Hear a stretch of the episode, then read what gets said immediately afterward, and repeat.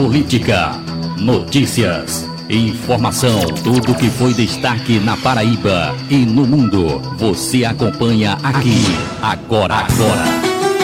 O espaço do povo paraibano, aproximando você com o que mais precisa. Na apresentação, Rick Pérez. Está entrando no ar o Gabinete Paraíba. Thank you.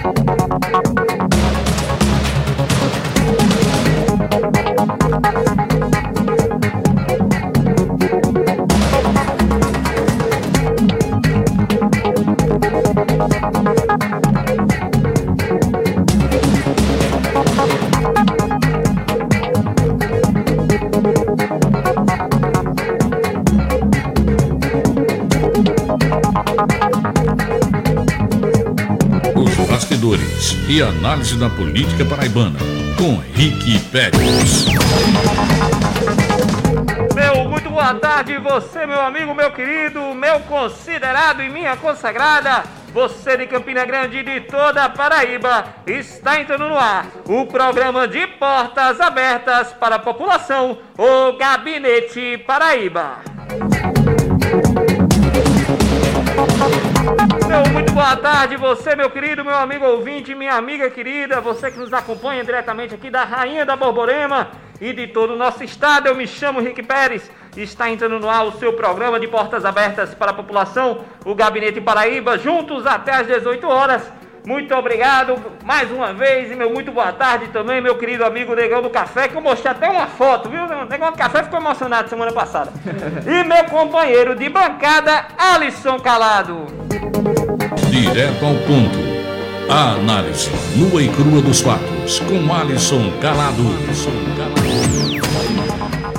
Boa tarde, ouvintes da Rádio Cidade Esperança. Sejam todos bem-vindos ao Gabinete Paraíba, o programa de portas abertas para a população. Você aí que está sintonizado pela rádio, pela internet, sejam muito bem-vindos aqui conosco. Eu sou Alisson Calado e estarei com vocês até às 18 horas da noite, comentando os principais fatos das notícias aqui da Paraíba e de Campina Grande e região, junto aqui com meu amigo Rick Pérez e o Negão do Café. Pois é, minha gente, meu muito boa tarde mais uma vez. Hoje a gente está aqui preparado. Quem está acompanhando já a nossa live do Facebook já sabe que a gente está duplamente duplamente. Estamos é, é, imunizados. Imunizado, né? imunizado, porque a gente recebeu um presente. Já vou logo dizendo ao nosso público que a gente recebeu um presente hoje do, do laboratório do NUTS. Foi, Alisson Calado? Isso mesmo. O NUTS, o Núcleo de Tecnologias em Saúde da UEPB, que vem desenvolvendo aí, desde a semana passada a gente noticiou que estão desenvolvendo respiradores pulmonares, né, a preço de baixo custo. É, o NUTS é, agraciou aqui a equipe do Gabinete Paraíba, na pessoa do professor Leonardo Alves, agradeço aqui a, a, a, aos, aos, essas máscaras faciais, né?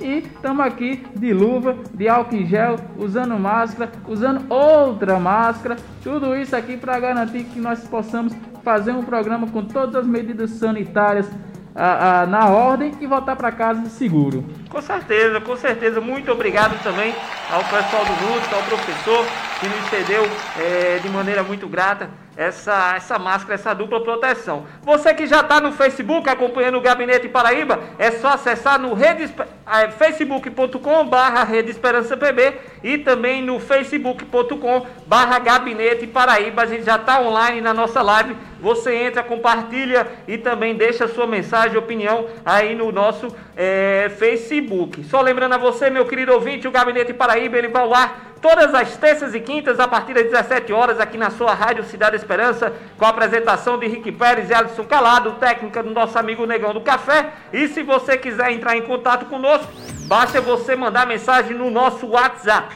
É no 99924 9494. 99924 9494. E no nosso telefone, que é o 3341 4999. 3341 4999. E Adson Calado, como sempre, apresentando as nossas redes sociais, para que os nossos internautas sigam a gente na internet. Diga aí. É isso aí, para quem também está sintonizado né, nas ondas das frequências da AM, você também pode aproveitar a oportunidade aí, pegar o seu celular, seu smartphone e seguir o Gabinete Paraíba no Instagram, no Facebook, no YouTube e no Spotify. Até para que se perdeu o programa, dá uma reassistida aí nessas plataformas ou fica por dentro de outras notícias que a gente prepara exclusivamente para essas mídias, né? Então você vai lá, pega o seu celularzinho e digita Gabinete Paraíba, tudo junto ou separado, dependendo da plataforma, e vai seguir a gente, curtir a nossa página, se inscrever no nosso canal e ficar atualizadíssimo.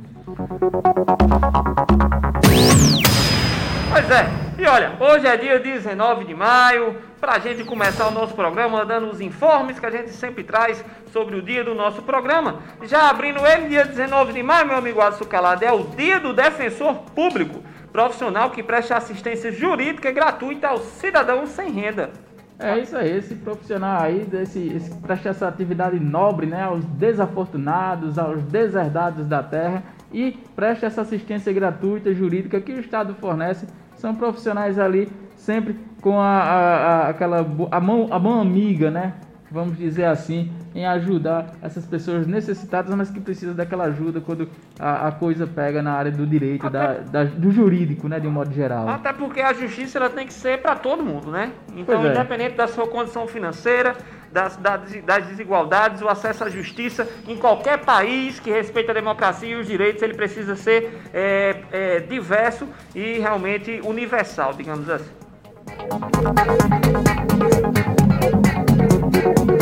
Hoje também é o dia do nascimento do ativista negro estadunidense, o Malcolm X. Para quem não conhece, Malcolm X, que fez parte da, da resistência afro, da resistência negra naquele período que vai entre os anos 50, 60 e 70, né, na luta por direitos civis, junto com Martin Luther King, foi uma das pessoas que mais contribuíram justamente para que encerrasse aquela segregação racial que existia nos Estados Unidos e que ainda existe, mas de uma forma velada hoje, né? Uma segregação, um apartheid, é onde existia o, o, lugar para o branco e o lugar para o negro, inclusive onde o negro não podia sequer sentar no, no, no banco do ônibus, onde ele tinha que ceder direito para um branco ah, no lugar, né? Então, Malcolm X nasceu hoje, ele infelizmente foi assassinado naquele clima conflituoso, foi, foi digamos assim, um mártir da causa negra, né? E hoje é reverenciada aí por, todos o, por todo o movimento negro, não somente dos Estados Unidos, mas também do mundo inteiro, já que isso respinga inclusive em países racistas como o Brasil. A luta de Malcolm X ainda é necessária.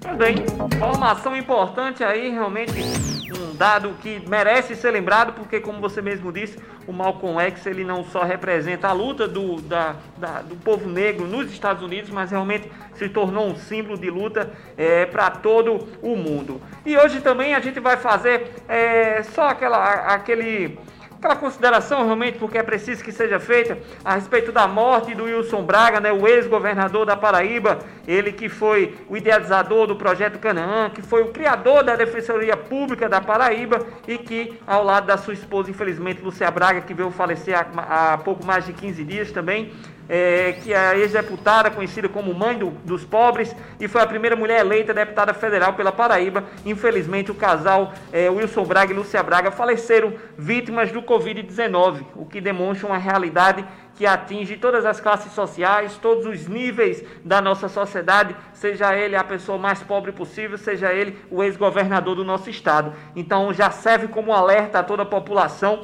para que todo mundo realmente se previna, se cuide e a gente lamenta também a morte do Wilson Braga. E chega ao fim também naquela tá chegando ao fim também naquela geração de políticos que começou sua história no pré-64, antes do golpe militar. Né? Wilson Braga, inclusive, quando deputado estadual, deu uma bela contribuição é, em, em, em, simbolicamente restituir os direitos dos deputados que foram caçados né, no golpe de 64 e depois no AI-5 em 68. É, ele prestou uma grande contribuição nessa questão. E a, a, sua esposa também, a Lúcia Braga, né, que ah, só relembrando aqui, historicamente, tem esse, esse, essa questão importante na vida dela, né? Ela foi a primeira mulher eleita deputada federal em uma sociedade que ainda é muito patriarcal, né? Que ainda é muito racista. ela conseguiu isso e era uma pessoa muito bem aceita dentre as camadas populares, né, dentre a população mais pobre, tanto é que ela era conhecida como a mãe dos pobres, né? Pois bem, está feito o registro mais uma vez. E vamos embora com o nosso programa Gabinete Paraíba, o programa de portas abertas para a população. E logo mais no segundo bloco, meu amigo ouvinte, a gente vai fazer um debate hoje muito importante sobre o adiamento do Enem e sobre o ensino à distância. Uma pauta aí que está na boca de toda a juventude e todos aqueles jovens que realmente aí querem fazer o Exame Nacional de Ensino Médio, que ainda está sofrendo um impasse muito grande, meu amigo Adson Calado, porque o Ministério da Educação, o Entraub lá, o ministro da Educação, que não entende de educação coisa coisa nenhuma, ele insiste em manter a prova, não é verdade? E aí hoje a gente vai fazer um debate, a gente convidou Daiane Araújo, ela que é presidenta do DCE, da Universidade Federal de Campina Grande, e também tem participações da UNE, da Associação dos Estudantes do Grêmio do IFPB e até de político nacional, mais uma vez o Gabinete Paraíba sempre prestigiado. E vale lembrar que o gabinete também vai estar atento, porque hoje é a votação da PL, né, que procura a votação que vai. É, tem a proposta de adiar, na verdade, o Enem, né? Talvez a, durante o programa a gente já tenha até o resultado Exato. dessa discussão, se ela vai chegar ao fim ou não, né? Tudo indica que sim, mas ah, esse debate tem que ser levantado e a sociedade tem que saber o porquê, porquê. isso tem que ser adiado. Com certeza. Vamos começar com o nosso boletim coronavírus, trazer sempre um lembrete da situação que nós estamos passando. E já dando aquele velho lembrete, né, gente? Fique em casa, se tiver que sair, sempre leve álcool gel, use máscara. Só lembrando, o uso das máscaras agora são obrigatórios em espaços públicos, no governo do estado, no, através do decreto do governo do estado. E para você se situar, meu irmão, o mundo se aproxima dos 5 milhões de casos confirmados de coronavírus, exatamente. 5 milhões. Até o momento são 4 milhões e 900 mil e 500 pessoas registradas até as 17 horas do dia de hoje, tendo o Brasil como o terceiro, já passou. Passou? Te, passou. Terceiro país com mais casos confirmados, atrás somente dos Estados Unidos e Rússia. Houve um aumento de 100 mil casos nos balanços divulgados no dia de ontem. O continente africano superou 86 mil pessoas infectadas, segundo o último balanço da OMS. A África do Sul lidera em mortes pela Covid-19, com 286 óbitos, mas o país tem conseguido conter o avanço da pandemia com uma das quarentenas mais rígidas do mundo. É isso aí. Quanto aqui no Brasil, as secretarias estaduais de saúde confirmam no país 257.396 casos do novo corona. Até o momento, são 16.941 mortes. Logo mais, sempre às 19 horas, o Ministério da Saúde faz o um novo balanço do dia e atualiza esses dados. Então, logo mais a gente vai ter essas informações. O Amapá é o primeiro estado a decretar um lockdown em todo o estado, veja só, em todos os municípios. A medida entrou em vigor nesta terça-feira e proíbe que as pessoas circulem nas ruas sem que tenham um motivo que justifique a ação, como trabalhar nas áreas essenciais e ao mercado ou à farmácia, por exemplo. O presidente Jair Bolsonaro convidou os governadores, nesse meio tempo aí, a participar de uma reunião na quinta-feira, viu? Na, participar de uma reunião em videoconferência que vai ser discutida a ajuda aos estados e a questão econômica, porque eu não sei se você prestou atenção na fala de Bolsonaro, mas ele vem insinuando aí que só vai liberar recursos para os estados se os estados liberarem o comércio. Ou seja, está havendo aí uma chantagem aí em torno de verbas que são essenciais, inclusive para a manutenção da administração do Estado durante esse período um da pandemia. Então, vamos ver o que, é que vai ser discutido aí. O Gabinete Paraíba vai estar prestando atenção na, na, nos informes que serão divulgados aí, que vão ser muito importantes para o Estado da Paraíba. Até porque, Açucalado, é importante a gente frisar também, porque de quinta para cá, né, nesses quatro dias, muita coisa aconteceu, inclusive o ministro da Saúde que se demitiu né? Parece que assim, as coisas acontecem tão rápido aqui no Brasil que tipo, acontece um negócio sexta-feira, na terça-feira parece que já foi, já passou. Passou três meses. Já tem, já tem umas, dois meses que passou, ninguém lembra mais. Verdade. Pois é, e a gente devia estar aqui realmente desesperado, porque ainda estamos sem ministro da saúde. Tem um ministro interino aí, um general aí, que fica que soltando... de saúde não entende nada. Não, não entende nada, ele tem um ótimo currículo para a área militar. Exato. Mas, no, o, inclusive o SECOM, a Secretaria de Saúde, a Secretaria de Comunicação do Governo, divulgou o currículo do militar, eu vi lá, é muito boa o currículo dele Porém, para a área de saúde ele não tem nada a contribuir e nada no passado que contribuísse para que ele estivesse lá nesse momento. Pois é, o Brasil ficou sem ministro, o Nelson Tait, né, não passou nem um mês do cargo, acho que não conseguiu nem receber o salário completo, porque desistiu, pediu para sair, como se diz, né, pediu para sair exatamente por conta do debate e do, é, é, do fato dele não aceitar a imposição da cloroquina, como o Bolsonaro quer, e a hidroxicloroquina, e ele, como médico, disse que não aceitava. Aí eu me pergunto, e deixo a pergunta também para o nosso amigo ouvinte. Você lembra na campanha que o Bolsonaro dizia que não entendia de nada? Quer falar de economia? Fala com o Paulo Guedes. Quer falar de justiça? Fala com não sei quem. Quer falar de agricultura? Vai falar com não sei quem. Agora me diga, desde quando o Bolsonaro entende de saúde? É médico agora. Desde quando? Porque a opinião de todos os médicos, de dois ministros que eram médicos, que saíram do Ministério da Saúde, não é válida. Mas a opinião do Bolsonaro, que não é nada e que fez uma campanha todinha dizendo que não entendia nada, é uma opinião válida. Ou seja, tá difícil, tá complicado. Ele ganhou o diploma na faculdade do WhatsApp. Pois é. Olha, e aqui no estado da Paraíba nós já temos 4.786 casos confirmados e 207 mortes por coronavírus. Pelo menos 439 casos e 13 mortes foram confirmadas nas últimas 24 horas. 141 cidades registram casos confirmados, como João Pessoa, se aproximando dos 2 mil casos. Santa Rita, Campina Grande, Patos, Cabedelo, Guarabira, Bahia e Sapé são os municípios que confirmaram entre 100 e 300 casos. A taxa de ocupação de leitos é de 67% na UTI e 52%.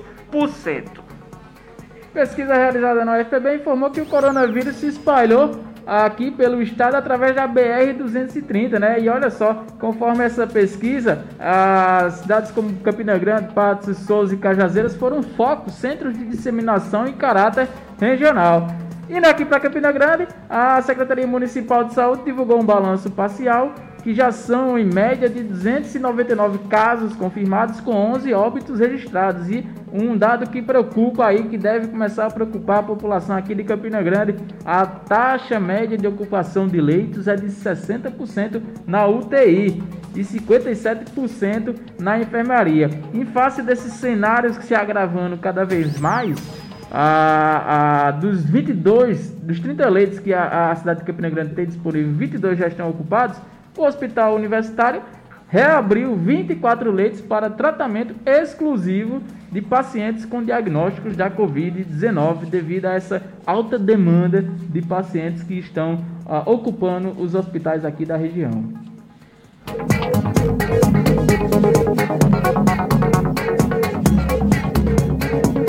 Pois bem, esse foi o nosso boletim coronavírus que a gente vem sempre iniciando o nosso programa, dando esse panorama para a população e sempre lembrando, meu querido, se previna, se cuide, porque apesar das notícias positivas que, que tivemos essa semana de vários laboratórios dizendo que estão testando é, novas vacinas e novos anticorpos que estão apresentando uma eficácia muito boa, isso ainda vai gerar um tempo, gente. Isso ainda vai gerar um tempo.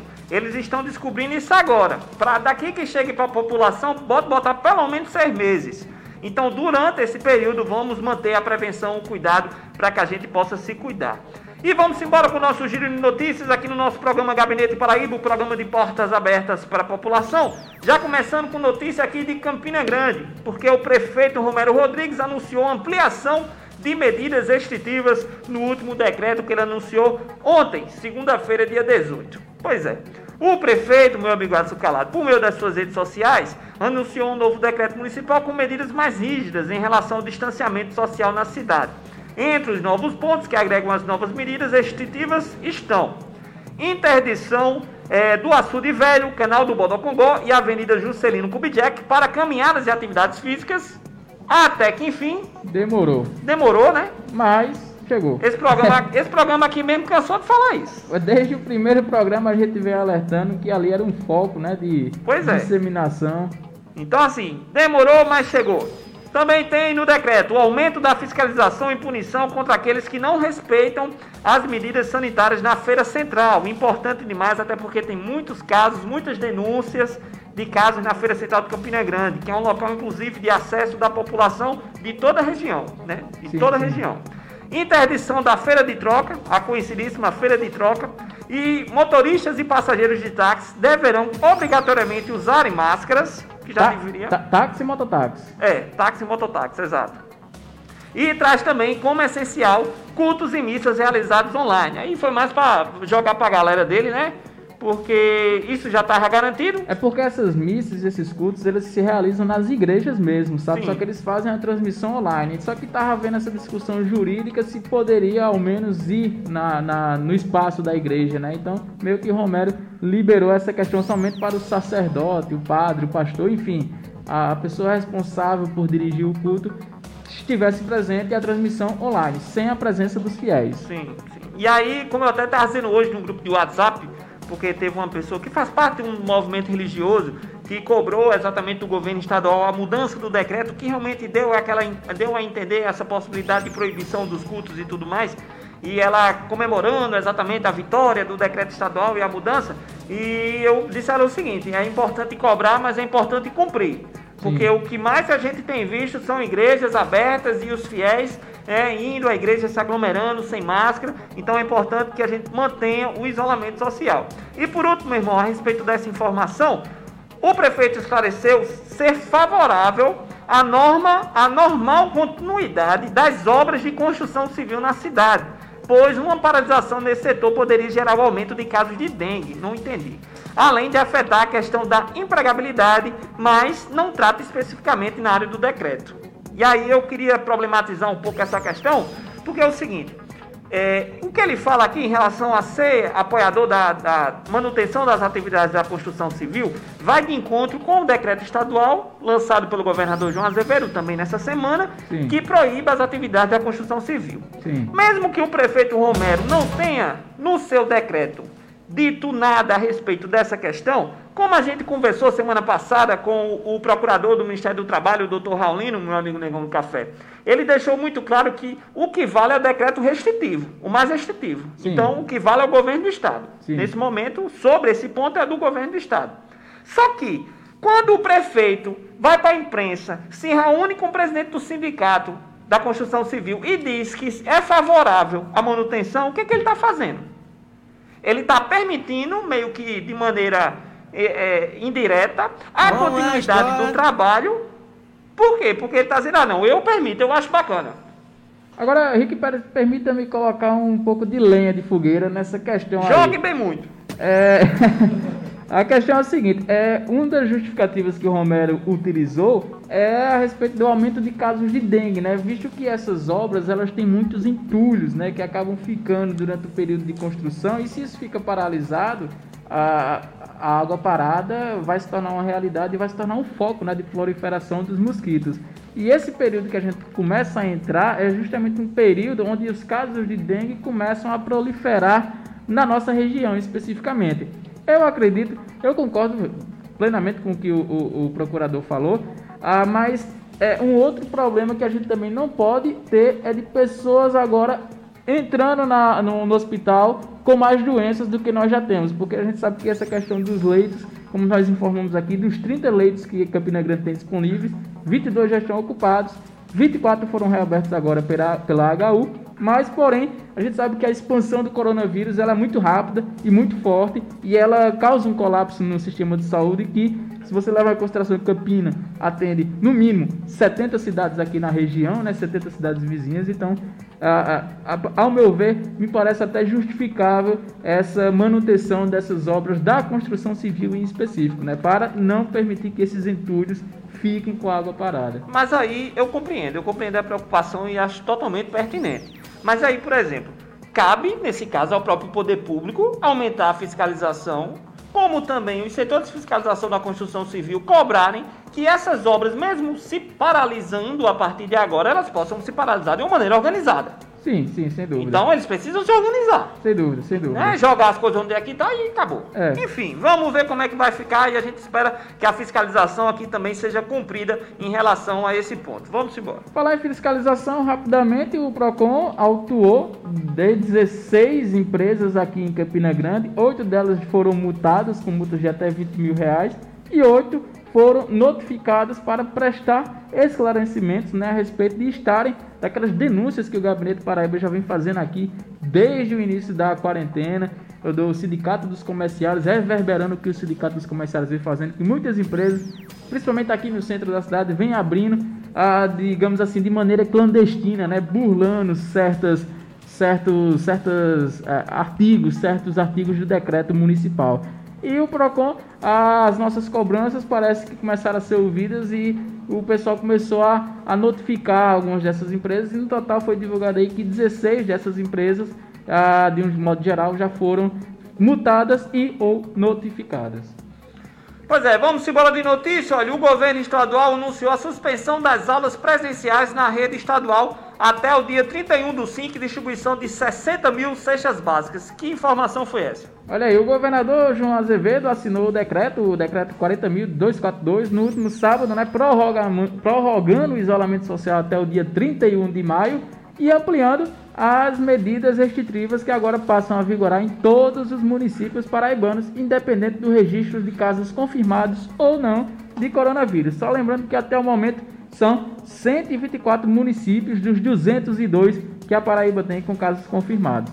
O objetivo é conter o avanço do corona no estado e tendo em vista que esse aumento diário de casos diagnosticados, principalmente nesta semana, como nós divulgamos aqui no boletim informativo do coronavírus. João Azevedo autorizou também nesta segunda-feira, ontem, a distribuição de mais de 60 mil cestas básicas à população em situação de vulnerabilidade social aqui na Paraíba, né, devido à pandemia do coronavírus. As novas ações na área social também autorizam investimento de um milhão para aquisição de alimentos da agricultura familiar e asseguram recursos na ordem de um milhão também, mais um milhão para atender as instituições de longa permanência para idosos, que são chamados ILPS, ILPIS por meio, desse, do, por meio do projeto Acolher, né? Aqui em Campina Grande a gente tem a, a, um, um, uma casa né, de apoio que é do projeto Acolher. O decreto com essas novas medidas sociais foram publicadas nesta terça-feira aqui no Diário Oficial do Estado, o DOI.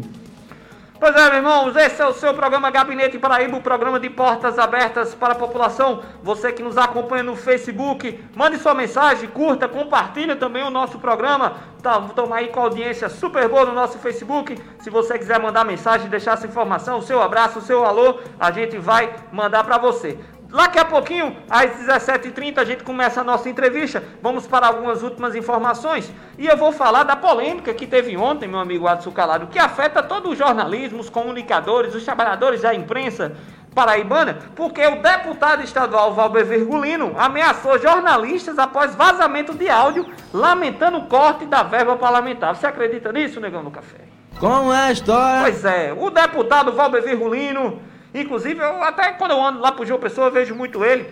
Além de ser um dos maiores propagadores de fake news aqui no estado da Paraíba, o deputado estadual bolsonarista, Valber Vergulino, divulgou um vídeo no dia de ontem ameaçando os profissionais da imprensa após ter sido divulgado um áudio que supostamente seria do mesmo deputado, inconformado com o corte na verba indenizatória de apoio parlamentar, aprovado pela Assembleia Legislativa na última segunda-feira, dia 11. No áudio vazado atribuído ao deputado, diz o seguinte: para mim foi uma. Eu não vou dizer isso aqui, né? Você entende, meu amigo ouvinte. Para mim foi pi, isso aí. Quebrou minhas pernas. Tirou de um canto que eu podia gastar e botou em outro. Que eu não posso gastar com a tranquilidade que eu gastava no outro. Só tomei naquele canto. É, é infelizmente, o deputado Valber Vergulino, nesse áudio aí, complicado, né, Alex? Foi difícil ele demonstrou realmente toda a sua indignação, até porque ele que é um eu cara assim, defensor da masculinidade, dizer que está tomando nos negócios, ele está se contrariando. Pois eu não, não entendi muito bem, dá para repetir, Não, dá não, negão, é muito feio, é muito pesado esse negócio. Ó, no vídeo divulgado nas redes sociais, o deputado direcionou seus ataques à banda podre da imprensa, o que ele chamou, né, de banda podre da imprensa, por divulgar fake news e disparou deturpam e tentam marginalizar quem não é marginal. Dizem que querem o corte de privilégios, mas não aceitam o corte dos seus salários. Vai cortar como o salário da imprensa? A gente já não ganha nada. A gente já não ganha nada. Quer cortar o salário do trabalhador da imprensa, meu Deus do céu? Já está corta... pedindo auxílio no, na caixa, né? Pois é, vamos cortar o salário do deputado que ganha 30 mil reais. Mas não aceita o corte do seu salário. Vocês são bandidos, são marginais, disse ainda o deputado. E terminou com a seguinte frase, ameaçando os jornalistas. Vocês estão na minha mira agora. Se preparem. É, tá difícil. Eu tô até com medo desse nosso programa aqui, se for difundido, o povo vai. Como é a história? Chega na, na, nos ouvidos do Valber Virgulino. Chegar nos ouvidos do Valber Virgulino, a gente tá no, na mira dele também Pronto. agora, seu calado. Pronto. Tá, não vai não! Acaba marcado pra não. morrer. Pois é, então, ó, infelizmente não. o Valber Virgulino. Eu espero que não, negão do café. Eu espero. Infelizmente, o Valdo Virgulino dando um péssimo exemplo de como agir enquanto deputado estadual ameaçando, utilizando né, desse discurso que o próprio Bolsonaro vem descredibilizando a imprensa, ele tenta é, difundir isso aqui no nosso estado. É, e a Caixa Econômica Federal começou a liberar os pagamentos para os novos beneficiários do auxílio emergencial, né? Você aí que dá aquela olhadinha no aplicativo da Caixa nesse final de semana, deve ter tido uma grata surpresa e ter visto que saiu de análise e agora está aprovado a sua solicitação para começar a receber o auxílio emergencial. E desde hoje, desde terça-feira, desde essa terça-feira, a primeira parcela ah, foi ah, digamos assim, está sendo gradualmente é, disponibilizada a partir do mês do seu nascimento. Então, do dia 19 de maio até o dia 29 de maio, você se programe para ver no calendário da Caixa em qual mês você nasceu, para saber em qual mês, qual dia desse período do dia 19 até o dia 29 você deve fazer o seu saque ah, da, do benefício, né? E o calendário do, do, do, pagamento da segunda parcela, para quem já recebeu a primeira parcela do auxílio emergencial, começa também, está desde ontem em vigor e vai seguir até o dia 13 de junho. Infelizmente, o calendário da terceira parcela, que estava prevista para este maio, continua sem definição. Então, só lembrando aí, o calendário da segunda parcela vale apenas para quem recebeu a primeira parcela até o dia 30 de abril. O governo não informou quando vai pagar a segunda parcela para quem receber a primeira depois desta data. Ou seja, quem começou a ser beneficiado agora em maio, ainda não existe data prevista para quando vai entrar a segunda parcela. E aí eles vão mudando essas datas de um dia para o outro e fica aquela confusão danada, né? E ninguém sabe como é que vai ficar. Mas felizmente está começando a sair. Algumas pessoas já já saíram daquela situação do análise, né? Que estava deixando muita gente angustiada. Angustiada, preocupada, estava gerando mais doença do que solução. A Caixa informou também, por fim, a, que desde ontem está disponibilizando a ampliação também na pausa na habitação por um período de 120 dias. Você que financiou um imóvel, que entrou no financiamento do imóvel, já pediu uma pausa naquele, na, nos primeiros meses né, do coronavírus, de março, agora você pode solicitar por mais 120 dias a clientes tanto em pessoa física como em pessoa jurídica. Oxi. É isso mesmo. E para quem decidir a suspensão temporária das prestações a partir de agora, quem não decidiu no período de março, mas resolver decidir a partir de agora, a pausa vai se ampliar para 120 dias também ah, nesse período que vai estar disponível para pessoas jurídicas. Show de bola, show de bola, tá aí informação para você, meu amigo ouvinte de todo o estado da Paraíba. São 17 horas e 31 minutos aqui diretamente da Rainha da Borborema. Você está acompanhando o Gabinete Paraíba, o programa de portas abertas para a população. E a gente vai começar agora a nossa entrevista com a Daiane Araújo, ela que é presidenta do DCE da UFCG, estudante de arquitetura e urbanismo da mesma universidade e também é militante do Levante Popular da Juventude. A gente convidou a Daiane para falar exatamente sobre o tema do Enem 2020 e do ensino à distância. Pautas essas que estão na boca aí da juventude e que está sendo motivo de debate aí por todo o canto. Daiane já está na linha conosco. Alô, Daiane, meu muito boa tarde. Boa tarde, Rick. Boa tarde, gente que está acompanhando a gente. Boa tarde, querida. Muito obrigado pela sua presença, pela sua disponibilidade. É, Dayana, para a gente começar o nosso bate-papo, eu queria perguntar a você o seguinte. Primeiramente, eu quero que você se apresente, né, para os nossos ouvintes. Diga de onde você é, o curso que você faz e também possa nos responder uma coisa. A gente sabe, Daiane, que o movimento estudantil na UFCG, ele passou por um período de mudança e até de ausência de representação por um período do nosso passado recente.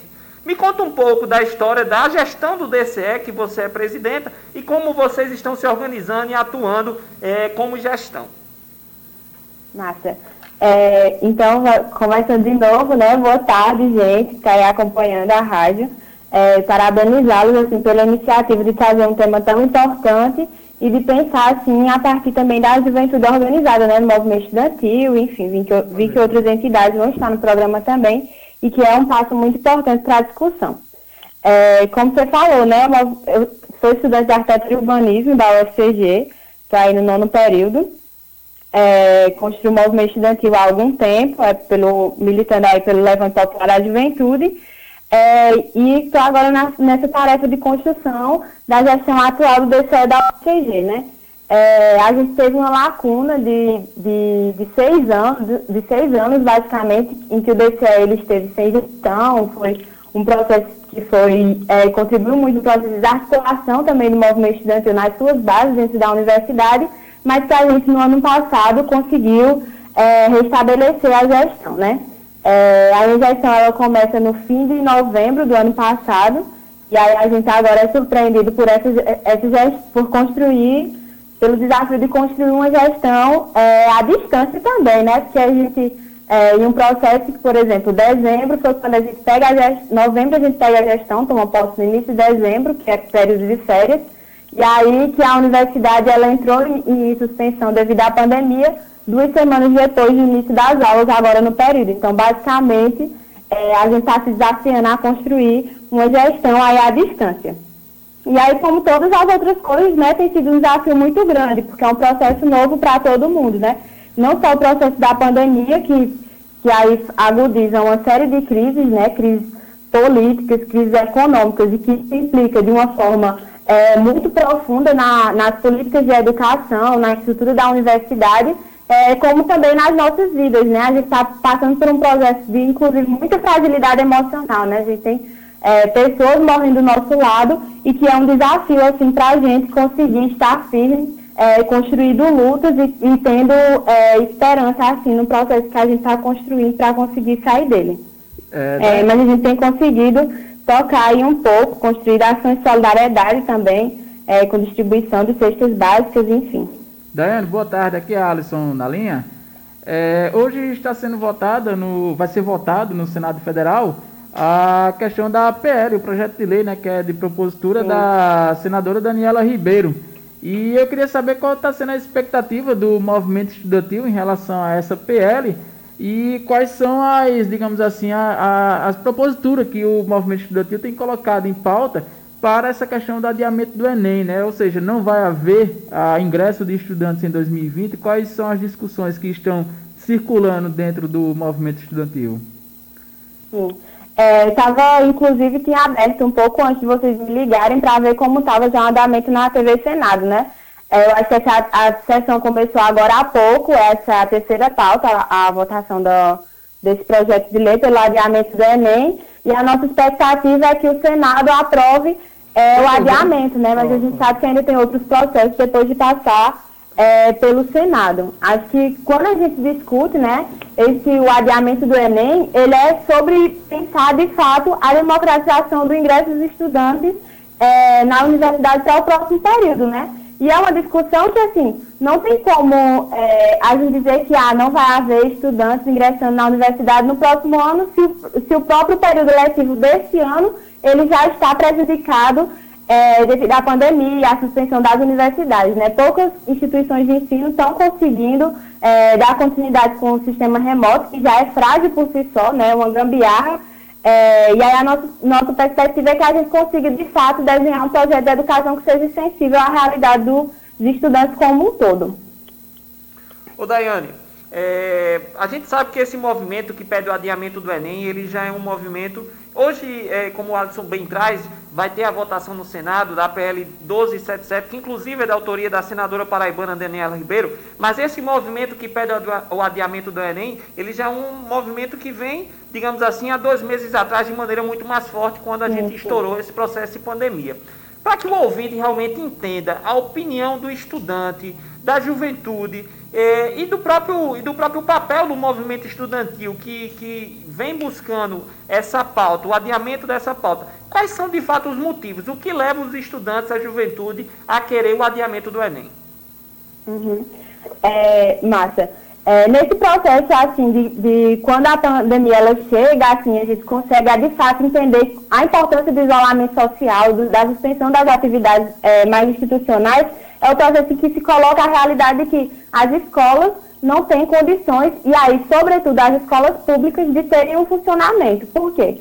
Porque o ensino à distância, né, aí não tem como não discutir ensino à distância, ele é uma modalidade que ele já é, tem uma emenda própria, já é previsto para alguns sistemas de ensino da rede privada, né? Na rede pública, a gente sabe que os esforços, eles são outros esforços, outros esforços, né? A gente está lutando ainda pela qualidade da educação. Então, assim, o acesso é completamente diferente, é, a, a, classe social que utiliza o, o, o serviço da educação pública é uma, é uma classe que é mais fragilizada, que tem dificuldade é, de acesso a computadores, à internet, mora na zona rural, enfim, que são milhares de jovens que estudam na rede pública e que estão, nesse momento, ausentes de ferramentas de educação, né? Tanto porque estão em possibilidade de estar nas escolas, nas instituições de ensino, no contato direto com, com os professores, e porque não tem ferramentas que possam estar desenvolvendo é, o estudo em suas casas, assim. Então, a gente compre... algo que a gente tem que compreender, né, e que o movimento estudantil vem compreendendo desde desde esses dois meses atrás, no início da,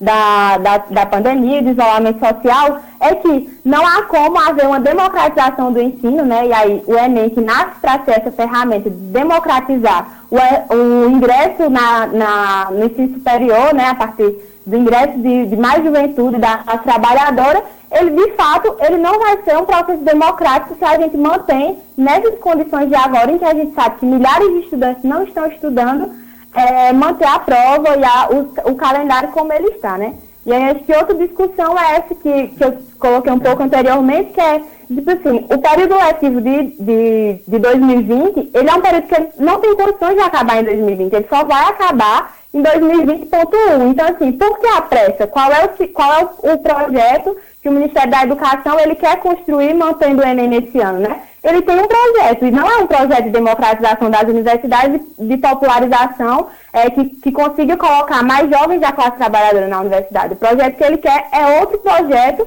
é, que é um projeto privatista, excludente, de desmonte da universidade pública, e por isso que ele quer manter o Enem, né? Porque ele vai fazer aí aquela seleção natural meritocrática de, de quem são os estudantes que ingressam na universidade e conseguem se formar é, ou não. E aí, só reforçando, assim, como você falou, né, o movimento ADNE, ele já vem sendo construído nacionalmente há algum tempo, é, em um processo em que já houve outras petições, outros PLs que já foram tentados ser votados, mas que não passaram até agora, é, no último dia 15, né, sexta-feira, fez um ano do tsunami da educação do ano passado, em que milhares de estudantes foram às ruas.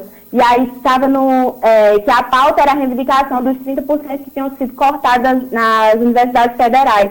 Enfim, e que nesse ano a gente conseguiu construir uma grande mobilização através também, com a pauta do adiamento do Enem, que, tipo assim, é, foi um movimento que conseguiu ser top 1 no Twitter, né? Acho que agora em tempo de rede, a gente está muito, em tempo de isolamento, a gente está discutindo muito o papel das redes. E foi um ato virtual que a gente conseguiu, de fato, mobilizar é, e conseguir uma participação muito massiva, assim. Perfeito, perfeito, Daiane. É, Daiane, eu vou só interromper um minutinho a nossa entrevista, que a gente também é, colheu áudios e opiniões de, de outros setores também da classe estudantil e você também pode ouvir através é, do, do, do, nosso rádio. É, a gente vai ouvir agora o Felipe Costa, Daiane. É, ele é coordenador de grêmios, de grêmios, articulação e interiorização da Associação Estudantil do Grêmio técnico do IFPB. Ele mandou a, a, opinião como representante dos estudantes secundaristas a respeito também dessa pauta. Pode ficar na linha, viu, Daiane? Tá certo. Olá, me chamo Felipe, sou membro da Associação Estudantil de Grêmios Técnicos do IFPB. Ah, quero agradecer ao Alisson e ao Rick pela oportunidade de estar no programa Gabinete Paraíba, da Rádio Cidade Esperança. E quero começar dizendo que sou um dos milhares de estudantes que do nosso país que não vão ter, ou talvez não vá conseguir obter êxito no Enem e entrar numa faculdade que almejo há muito tempo. E ano após ano vem tentando entrar, e esse ano vai ser diferente, só que esse ano a gente tem um problema maior que é o coronavírus, que impede de muitos estudantes, aqueles que não têm acesso à internet, que esse não, não é o meu caso, de ter acesso ao ensino presencial também. E a gente, por questões de saúde pública, teve que parar com o ensino presencial. E aí a gente percebe que o Enem, esse ano, de certa forma, ele vai favorecer muito, muito a classe elitista. E não é diferente, porque há muitos anos ele vem favorecendo a classe elitista. E a classe elitista é essa aqui. Esse estudante dessa classe tem acesso à escola pública, à escola particular, a escola de, de bom ensino, tem acesso à internet, no caso agora que precisa de um EAD para poder se preparar para o Enem. E tem um professor particular, se quiser também, depende da condição econômica dela, né? Mas normalmente isso acontece. E aí a gente se depara com a situação de que o ensino vai ser enviado de forma à distância e muitos estudantes, tanto de zona rural, tanto de que moram em favela, não vão ter esse acesso por causa da internet. E aí a gente percebe que o Enem só vai favorecer essa classe esse ano, se ele ocorrer. E como o poeta Augusto dos Anjos diz, poeta paraibano, a mão que afaga é a mesma que apedreja. E o MEC vem dando essa mão há muito tempo para nós estudantes, só que esse ano essa mão não está ajudando nem um pouco. Porque se esse Enem vier a ocorrer esse ano, vai acontecer o que muitas das vezes acontece em faculdades, que é aquela, aquele negócio de a desigualdade e acontece muito, só que esse ano vai ser muito maior por causa desse problema da pandemia que nos impede e impede muitos estudantes de ter, de ter acesso ao ensino presencial. Uh, e como o educador Paulo Freire diz, não é no silêncio que os homens se fazem, mas na palavra, no trabalho, na ação, reflexão. E a gente percebe que o MEC tá em silêncio e, só dizendo que o, o Enem vai ocorrer esse ano e vai ocorrer e vai ocorrer, mas eles, eles parecem que não olham para os dados que mostram que muitos estudantes vão ter dificuldades e não vão obter êxito e não vão conseguir entrar numa boa faculdade. Então, o nosso país está enfrentando uma situação muito difícil, não só para os estudantes, mas para todo mundo. E queria que o MEC olhasse mais para os estudantes e assim desse oportunidade a todos. Pois bem, essa foi a opinião aí do Felipe, do Felipe Costa, que ele é coordenador de Grêmios, articulação e interiorização da Associação Estudantil dos Grêmios Técnicos, do FPB, e que corrobora bastante com a fala que a Daiane já vem trazendo para a gente nesse debate a respeito dessa dificuldade do acesso mesmo à educação, da possibilidade de estudar e de fazer com que isso seja um, um, uma disputa igualitária, o que não é, o que já, já começa não sendo mas que a dificuldade realmente de se fazer uma prova diante das desigualdades que temos no nosso país só aprofunda ainda mais essa desigualdade. Em desigualdade, o ministro da Educação, o Abraham Weintraub, né, já alegou que a função do Enem não é corrigir nenhum tipo de desigualdade, né? E sim para escolher os melhores, essa velha ideia da meritocracia. Ah, Dayana, eu queria perguntar para você se você concorda com esse argumento do ministro, né? E qual seria, na visão do movimento estudantil, a real função do Enem, né? Qual o, digamos assim, o papel que o movimento estudantil é, atua nesse momento para garantir é, uma, uma, uma, correção dessas desigualdades? Mata. É, primeiro, eu acho que é impossível ser do movimento estudantil concordar com qualquer coisa que vai que o, é, o ministro da Educação fala, né? Porque é, só fala uma, uma sequência de absurdos, assim, de um projeto de educação que, que é, trabalha em função de consolidar é, o projeto de país neoliberal que esse governo é, fascista vem trazendo para a gente, assim. Então, acho que é impossível concordar com qualquer coisa dele, né? É, acho que uma coisa, assim, também, é, na, na, outra tentativa que teve de voltar esse projeto de lei de adiamento do Enem, foi que ele fez uma articulação com os senadores antes do, da votação para pedir que os senadores votassem contra a proposta, né, para impedir é, o adiamento do Enem, sempre falando que, ah, quando for agosto, que a gente souber é, como está essa situação da pandemia, a gente estuda se vai adiar ou não. É, a gente sempre tendo é, expectativas de que, independente se chega agosto e a pandemia vai estar pior, é, as condições elas continuam sendo um processo desigual em que as outras, em que milhares de estudantes ficaram de fora do processo de estudar, enfim, é, até agora. E aí eu acho que uma coisa, inclusive o movimento, o movimento estudantil vem, vem colocando assim, discutindo, que é qual é o papel das nossas universidades nesse momento, né? E um momento em que é, as universidades que estão inseridas dentro de uma, uma, sociedade não tem como pensar as universidades, as, as instituições de ensino como um todo que estão inseridas dentro da sociedade, que têm um papel é, junto do povo, qual é o papel é, da gente nesse momento, assim, enquanto movimento estudantil, enquanto instituições de ensino, enquanto estudantes, professores, enfim, de estar se pensando. E aí o que a gente sempre afirma é que o nosso papel nesse momento é de ser apoio, apoio às famílias que estão fragilizadas porque estão perdendo seus parentes, apoio das famílias que estão fragilizadas, porque estão em uma, um aprofundamento de vulnerabilidade social, passando fome, né? Tem família que está passando fome, assim. E o que, que as universidades estão fazendo nesse momento é, em relação a isso? E aí, eu acho que colocar que as universidades elas têm desempenhado um papel importantíssimo, né? Eu estava é, aqui no, é, no início, antes, antes, de vocês me ligarem, eu também estava acompanhando, que estavam falando do NUS, né, da UEPB, que tinha feito doação de EPIs, etc. As universidades nacionalmente têm construído um papel importante, assim, de colocar é, a produção do conhecimento científico no combate, no enfrentamento ao Covid-19. Então, por que, que a gente tem que estar pensando agora é, em produtividade e não pensando em como utilizar as universidades nessa fonte tão grandiosa de conhecimento para potencializá-las é, junto do povo, né, construindo projetos é, de apoio e solidariedade às famílias. Assim, acho que a nossa discussão, enquanto movimento estudantil, nesse momento tem sido isso, assim, que nós temos que potencializar as, no as nossas instituições de ensino para colocar, inclusive, a defesa da educação pública que seja não só do movimento estudantil, mas que seja do movimento estudantil inserido no povo, de conseguir é, tirar o, o, aquela identificação que o governo Bolsonaro e seu ministro da Educação vem tentando fazer de que as universidades são espaços de balbúrdia, é, espaços que é, só geram é, aglomerações desnecessárias e e perturbações assim, que a universidade, de fato, ela é um patrimônio do povo que deve ser é, defendida porque ela tem uma contribuição social. É, eu acho que, nesse, que é o momento, inclusive, de a gente defender ainda mais os nossos sistemas públicos, né? E aí não só o sistema de saúde, mas o nosso sistema de educação também, né? Fica, fica, fica essa crise sanitária de ter um horizonte de, de, de defender também assim é, uma soberania da, das nossas políticas também, assim, de, de escancarar essa política cebosa que vem sendo feita é, no nosso país, destruindo as nossas políticas públicas. Pois bem, perfeito, Daiane, perfeita a sua opinião, a sua fala. E Daiane, é, Daiane, perdão, é, o, o tema ADNEM, a hashtag ADNEM, ela já é a segunda mais comentada nesse momento no Twitter. E eu vou trazer algumas informações aqui do que está acontecendo em algumas mensagens. O Rodrigo Maia, que é o presidente da Câmara, ele disse o seguinte: sobre o Enem, aguarda uma decisão do governo em relação ao adiamento.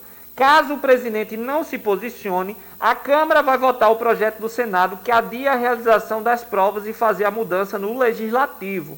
Mas repito, repito, espero que o governo decida antes para não parecer uma medida do legislativo contra o executivo. E a respeito também dessa questão do que está acontecendo no Congresso Nacional, é, a gente conversou ontem, vou pedir mais uma vez para que você escute é, essa outra participação, Daiane. A gente escutou ontem a senadora Daniela Ribeiro, ela que é autora desse PL 1277, que pede o adiamento do Enem, e a gente vai ouvir o áudio dela agora, meu amigo Negão do Café, a respeito desse projeto e como é, está acontecendo essa discussão lá no Senado. Gostaria de saudar todos e todos os ouvintes Oi, Rick, tudo bem? Boa tarde. O projeto vai para votação, sim, amanhã, já está na pauta. Depois de uma luta muito grande, eu apresentei esse projeto no dia 2 de abril e de lá para cá a gente vem lutando para, claro, conquistar os colegas e, acima de tudo, a gente mostrar, né, provar né, por que a necessidade desse adiamento. E o relator é o senador Isalci Lucas, ele é do Distrito Federal, nós estamos é, conversando porque o projeto ele, ele adia, mas ele não coloca tempo determinado, justamente porque o tempo determinado é o tempo da pandemia. Por quê? Porque você não pode, senão, notadamente, é, você poderia adiar de um dia para outro, de um dia, uma semana para outra, e isso fica, você pode, poderia até fazer, se fosse uma coincidência, né? Mas aí, se não, é, se não for concordância, por exemplo, né, do gestor, aí você sabe que fica, fica complicado. É, nós,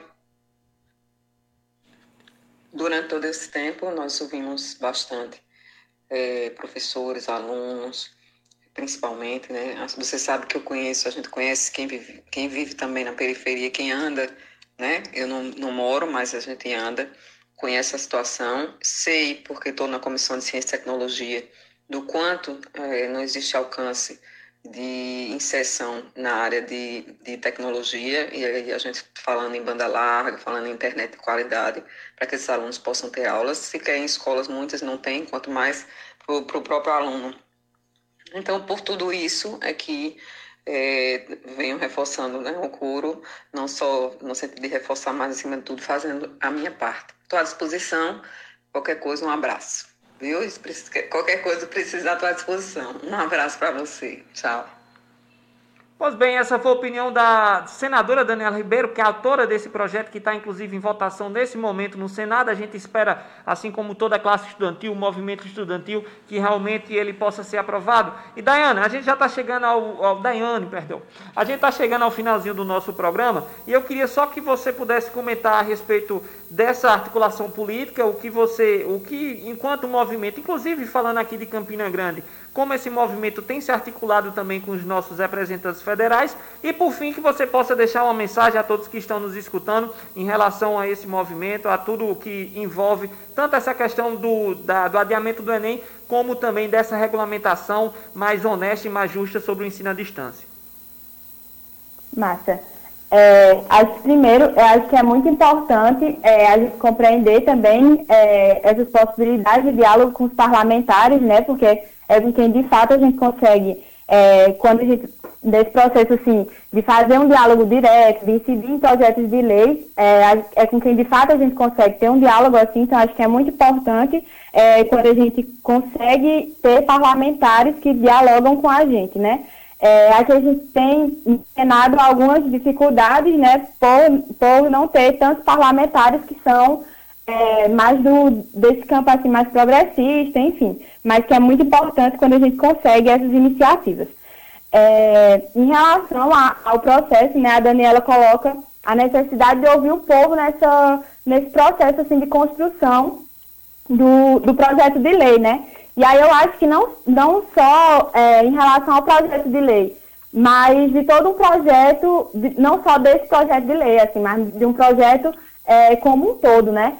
É, quando a gente discute muito esse processo de ensino remoto, o que a gente compreende é que o processo de precarização e privatização do ensino, ele está se aproveitando da brecha, né, dessa brecha histórica da crise, para colocar a naturalização do ensino remoto para a gente, né? Inclusive, por isso que eu falo que o ensino remoto que está sendo implantado agora, ele é diferente do, da, do sistema de educação à distância, que já é regulamentado para isso. O ensino remoto que está sendo implantado agora, ele é uma gambiarra para fazer uma medida paliativa de é, dar respostas ao isolamento social, assim. Mas o que o, o esse sistema de mercantilização da, da educação se apropria é para naturalizar a prática do ensino remoto e esvaziar os espaços da universidade, como já vinha sendo feito anteriormente, para conseguir fazer com que não mais seja necessário toda uma estrutura de universidade, porque a mão de obra do professor vai ser mais barata, porque inclusive a profissão do professor vai ser é, ressignificada, né? Eu, o Felipe, quando falou, ele citou o Paulo Freire, né? E eu anotei isso, assim. Paulo, é, o Paulo Freire, que é uma grande pessoa, na foi uma grande pessoa na discussão da educação, é, ele coloca é, sempre a necessidade de uma educação contextualizada. Tipo, como é que nós vamos naturalizar um processo de educação remota em que nós estamos isolados da, da inserção com o povo, da materialidade social, em que as dificuldades elas de fato estão acontecendo. Não tem como construir um processo de educação em que não existe trocas no, no, no processo educativo. Ele não é um processo educativo se, se não existem essas trocas assim. Não é só encher a cabecinha de coisa que alguém está falando por uma tela, né?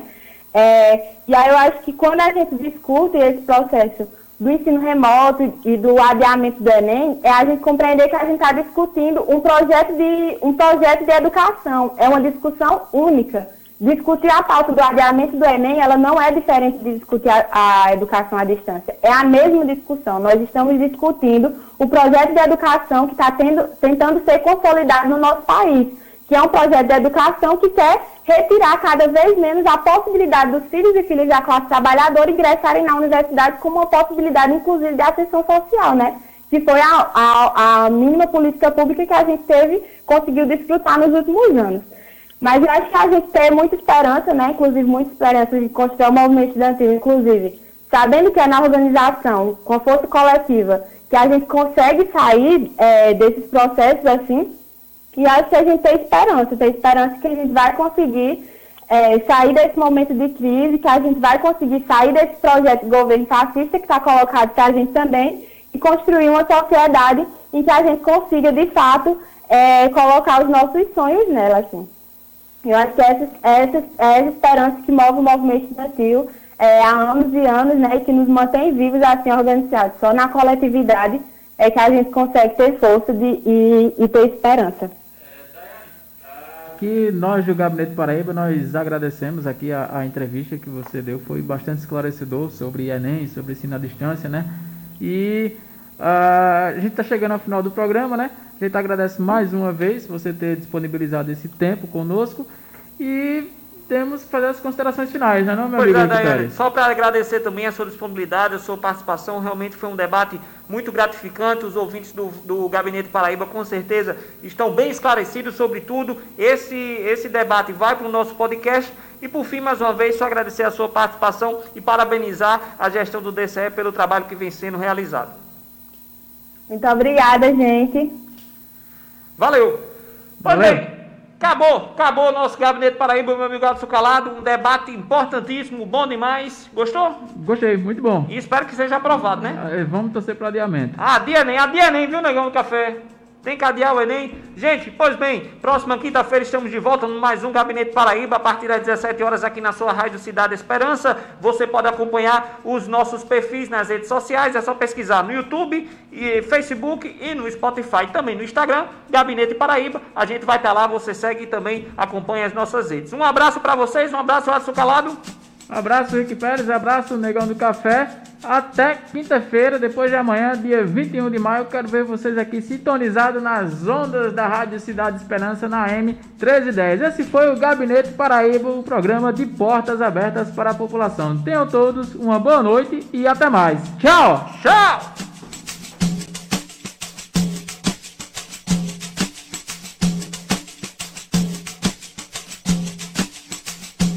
Rádio Cidade Esperança. Cidade